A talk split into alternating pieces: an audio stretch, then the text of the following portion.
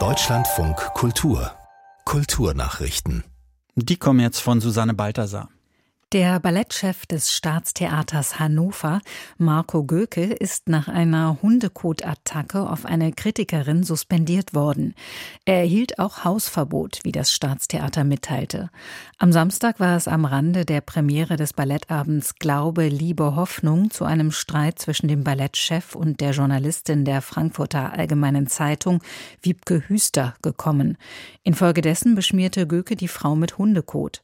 Frank Rieger, Premierengast und Landesvorsitzender Deutsch, des Deutschen Journalistenverband Niedersachsen, wertet den Vorgriff als Vorgang als Angriff auf die Pressefreiheit. In diesem Fall ist es ja so, dass die Frau als Theaterkritikerin, Ballettkritikerin beruflich tätig war.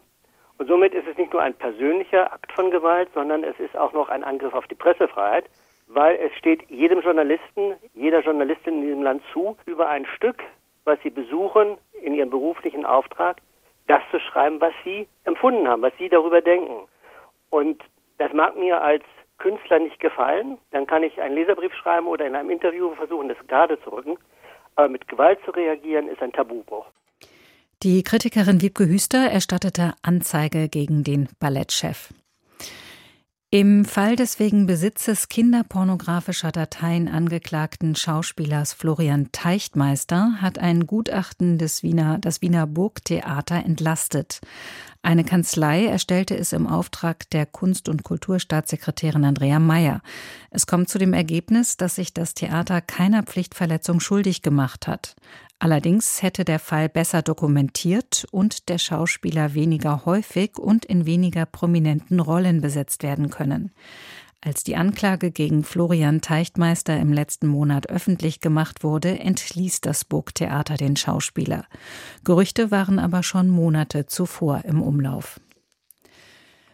Frankreichs Verteidigungsminister Sébastien Lecornu hat sich empört gezeigt, dass im US-Kinofilm Black Panther Wakanda Forever die Uniformen plündernder Soldaten denen französischer Truppen in Mali ähneln.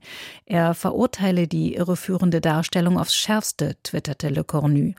Dem Sender France Info zufolge kritisierte der Minister, dass Frankreich als Nation dargestellt werde, die ein im Film fiktives afrikanisches Land ausplündern wolle. Damit unterstütze der Film aus der Reihe Black Panther die von Russland geschürte antifranzösische Stimmung in afrikanischen Ländern. Wakanda Forever kam im November in die Kinos und ist für mehrere Oscars nominiert. Der US-Musiker Trugoy the Dove von der Hip-Hop-Formation De La Soul ist tot. Wie die Online-Plattform All Hip Hop und das Musikmagazin Rolling Stone berichten, starb der Künstler mit dem bürgerlichen Namen David Jude Jolicoeur im Alter von 54 Jahren. Das Trio de la Soul hatte mit seinem Debütalbum Three Feet High and Rising von 1989 großen Erfolg auf großen Einfluss auf die alternative Hip-Hop-Szene. Deutschland von Kulturredakteur Martin Riesel. Das gilt wirklich als eine der einflussreichsten Hip-Hop-Platten überhaupt. Also das hat in keiner Plattensammlung der Babyboomer-Generation gefehlt, so ähnlich wie vielleicht vorher das weiße Album der Beatles. Und es war so ein bisschen das unbeschwerte Gegenstück zu den sonst eher düsteren oder Gangster-Rap-Alben dieser Zeit. Straight Outta Compton ist so ein ganz berühmtes von damals.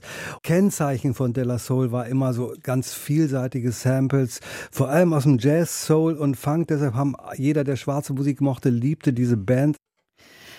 2010 wurde das Album Three Feet High and Rise von Della Soul in das National Recording Register aufgenommen, ein Verzeichnis US-amerikanischer Tondokumente von kulturellem und historischem Rang.